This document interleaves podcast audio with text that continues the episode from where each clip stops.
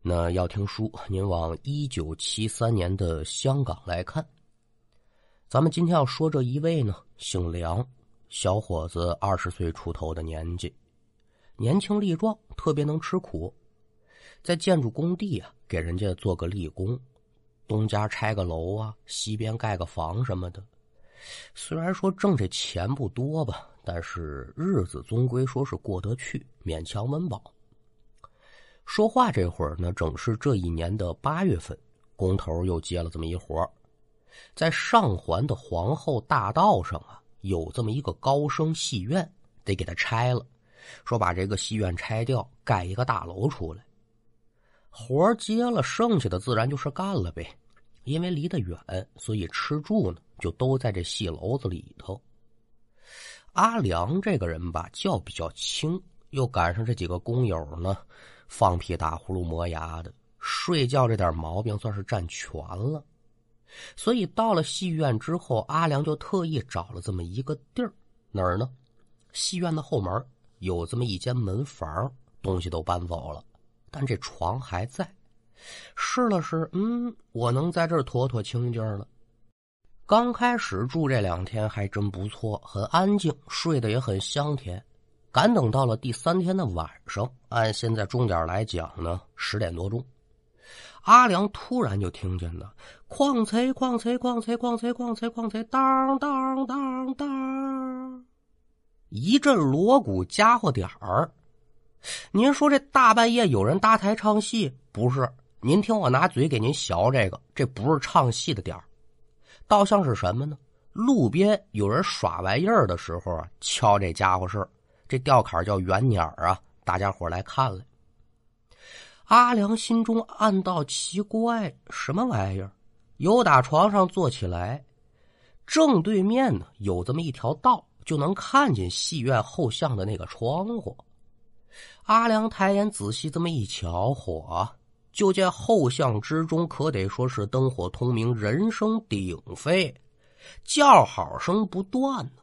虽然说在屋里他瞧不见人，但是呢，瞧窗外对面这墙上有不少的人影晃动。看这架楼子，这巷子里的人可是不少啊。你要说大白天的这耍个把式，弄个玩意儿，有人围观不稀奇。这大半夜的，这得是什么西洋景啊？能勾住这么多人？心头纳闷阿良又打床上起来，塌了着鞋，来到窗前，把头探出去，这么一瞧，就见左边厢不远处，紧靠着戏院的后墙根搭着这么一小台子。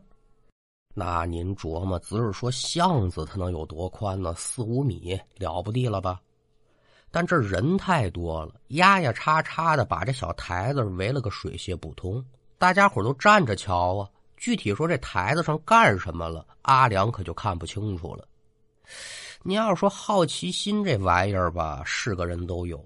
他越瞧不真住，他越想看看，哎，这到底干嘛了？所以这会儿阿良可就没了睡意了。走啊，瞧瞧热闹去。扭身朝着门后走，因为他就紧靠着后门啊，没几步可就来到巷子里头了。刚往前走两步，耳听得身背后脚步声音响亮，扭头再一看呢，几个工友也都出来了。那毕竟这么大的动静，想听不见那都难。几个人对视一眼，也没多说话，叉叉叉迈着步子，可就奔着人虫走。八月份的天儿，尤其是香港，好家伙，整热的时候呢，就说是晚上，那也凉快不到哪儿去。可几个人越往里走，就越感觉这巷子当中的温度怎么这么低呀？快赶上冬天了。但开始可没往别处想，毕竟巷子两头都有建筑围挡，见不着阳光，阴冷一点呢，也属于正常，更舒服了。可赶等人走到人群边上的时候啊，这几个人冷的就开始抱膀子了。哎呦，好家伙，这这这这这温度不大对劲呢。但是这也没架住几个人的好奇心作祟，倒要瞧瞧这唱的什么戏。那咱也不知道是前面这些个人素质高啊，还是怎么着。阿良几个人走到窃前之后，就见身前这些个人呢，连脸都没扭啊，很自觉的就给这几个工友让出了这么一条人胡同。几个人心说不错，省得往里挤了。紧接着由阿良带头走进了人群当中。阿良猜的还是真没错，眼巴前呢就有个台子，果不其然，耍玩意儿的。而且他玩这东西呢，阿良之前没见过，领不丁一瞧，嗯，还挺瘆得慌。您说看耍玩意儿的，那怎么还瘆得慌呢？嗯，是有点瘆得慌。在这台子一角啊，站着这么一位手拿着皮鞭的黑脸大汉。台子的一侧呢，两个人，一人拿锣，一人打鼓，而在台子中央。则站着三个似人非人、似鸡非鸡、身材矮小的怪物。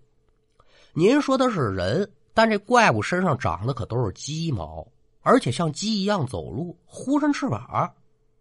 您说它是鸡，但这怪物呢，可都长着人的脚跟胳膊。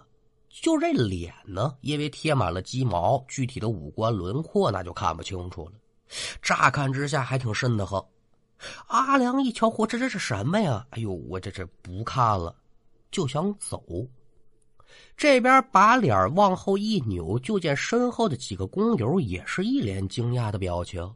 可紧跟着呀，阿良突然就把这个脸扭到旁边了，因为就在刚才扭头的过程当中，阿良就发现身边这些个看玩意儿的人不大对劲儿。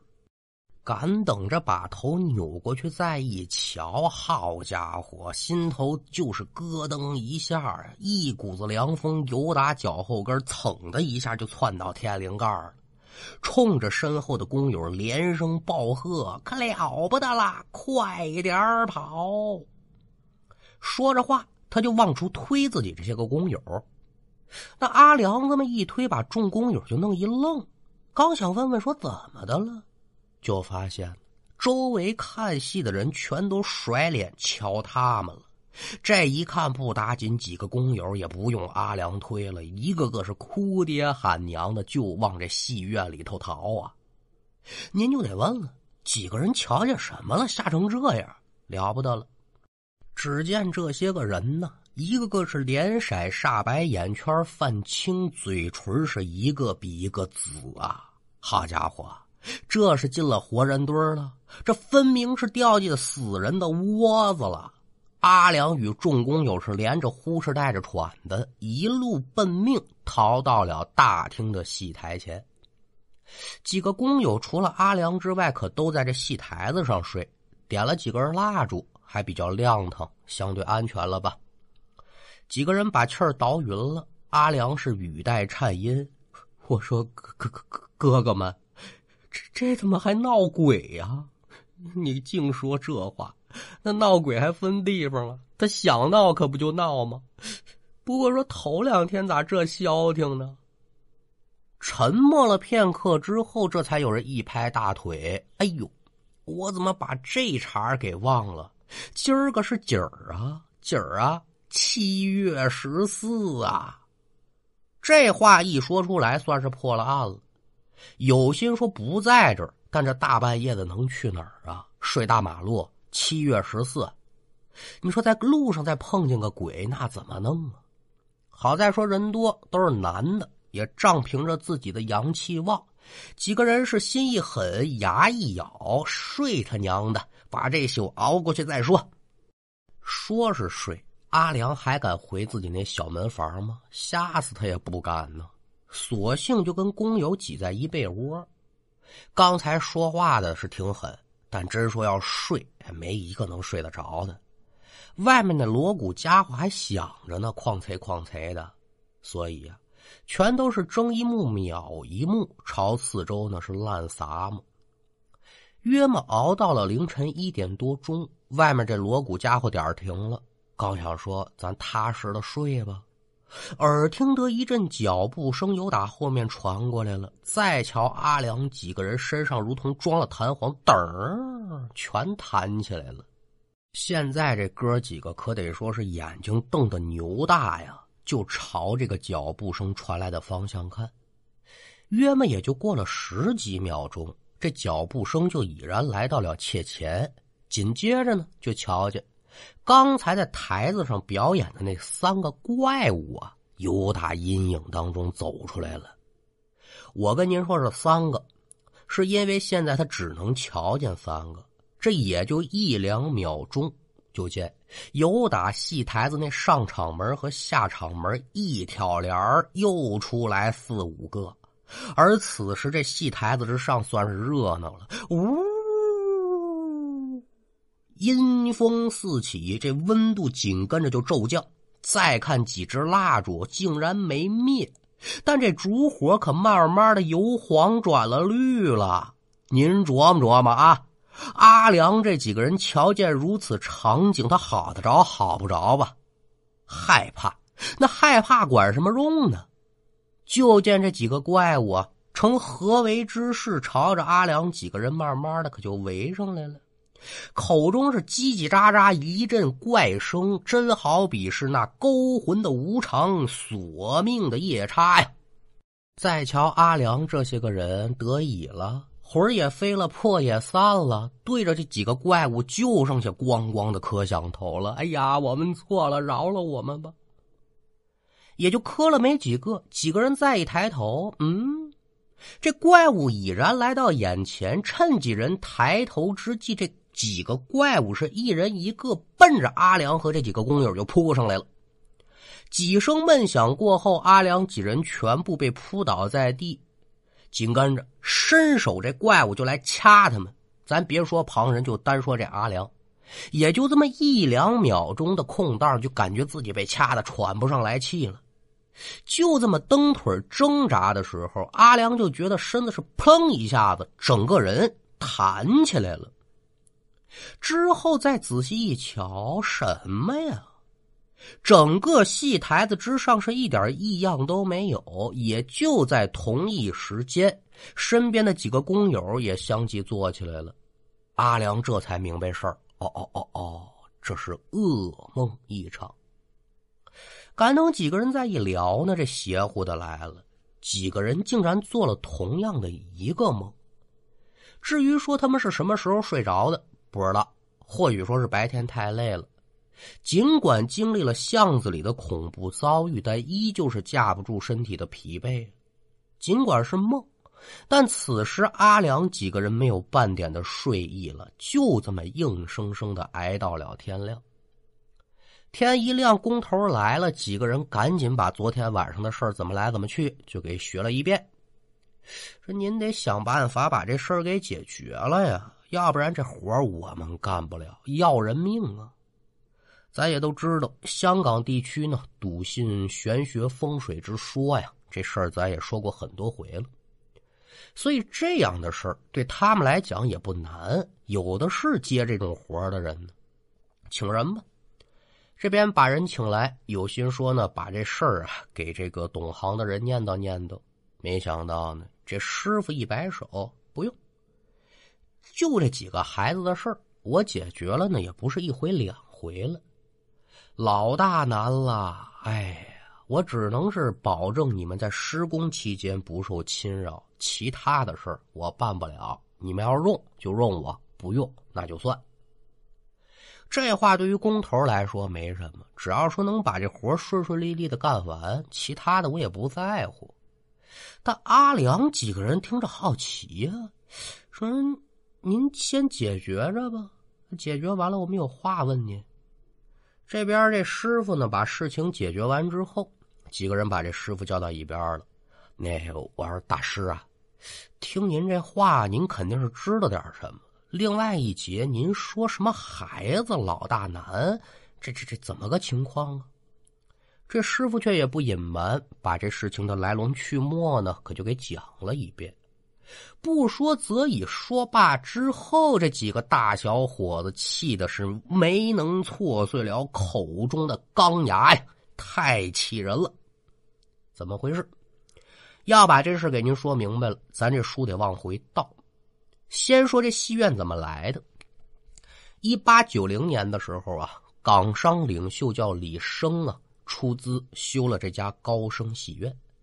您要搁现在，当时那高升戏院那就不算嘛了。但是在一八九零年的时候，这戏院可是香港开埠初期最早的戏剧舞台。这戏楼子开业之后，立马就引来了大批的观众，可得说是场场爆满。这人一多呢，不免就有人想沾点光干嘛呀？靠着大树好乘凉啊！所以在三四十年代的时候，就有这么一伙子人，就在戏院后面的巷子里搭这么一台子耍玩意儿。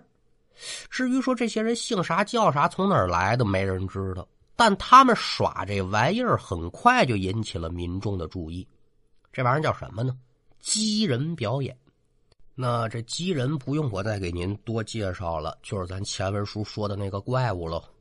虽然说这玩意儿吧，表演内容挺单调的，就是在那台子上来回走柳但每到夜幕降临之后，这个后巷的台子之前都会被人群挤个水泄不通，为的是嘛呀？都想瞧瞧这鸡人到底长什么样啊！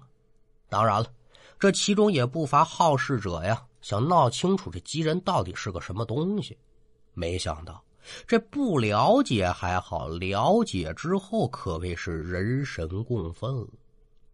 三四十年代的香港啊，人们这生活过得很艰苦的喽，很多人被迫就沦为乞丐了，人命贱如纸，尤其是这小孩子呀。那为了活命被偷走的孩子，甚至于说被吃掉的小孩，那是数不胜数。死了的咱就不多说了，咱就单说这活着的，被偷了的，命运好一点的被卖去工厂做童工，有的被逼做扒手、做乞丐等等等等吧，这算是不错的了。那一旦落到那个丧尽天良的人手里，他们就会沦为做鸡人的下场。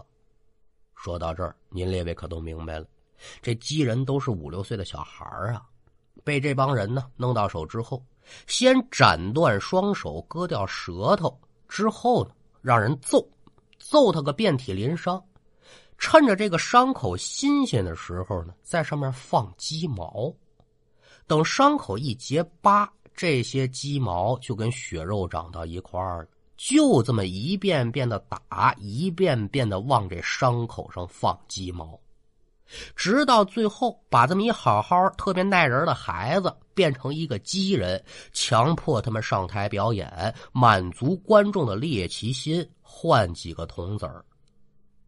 就这么如同千刀万剐的痛苦啊，同志们，咱别说是孩子，大人受得住，受不住。所以您列位也清楚，这个鸡人呢，寿命普遍都不长。那一只鸡人死了，马上就会有下一个鸡人来接替，就这么周而复始的。您说说这玩意儿多残忍！直到被人拆穿之后，这些孩子呢，算是得脱苦海，活着的就被人救走了，死了的呢，那可就成了孤魂野鬼，在阳世三间逗留。那您就说这帮孩子是不是也忒坏了？死了你还出来吓唬人吗？嗯，他们这个现身吓人呢，不仅仅就是为了吓唬人啊，其中还另有隐情。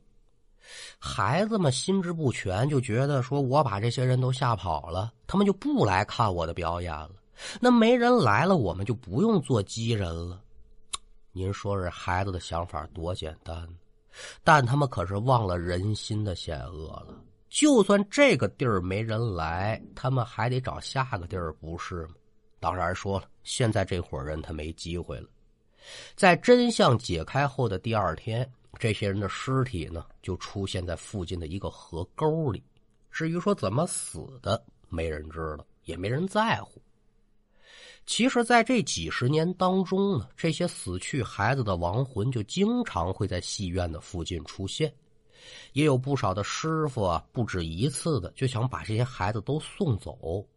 唉，怎奈何呀？这些孩子们的怨念太重，他也入不了轮回，所以只能是这些孩子每次一现身，就请个人过来化解一次。至于说他们什么时候才能入轮回，那谁也给不出一个准确的时间。这才有了咱前文书那个师傅说那篇话：“我给你彻底解决不了，只能保着你干活的时候没事儿。”其实书今天给您说到这儿也就算是结束了。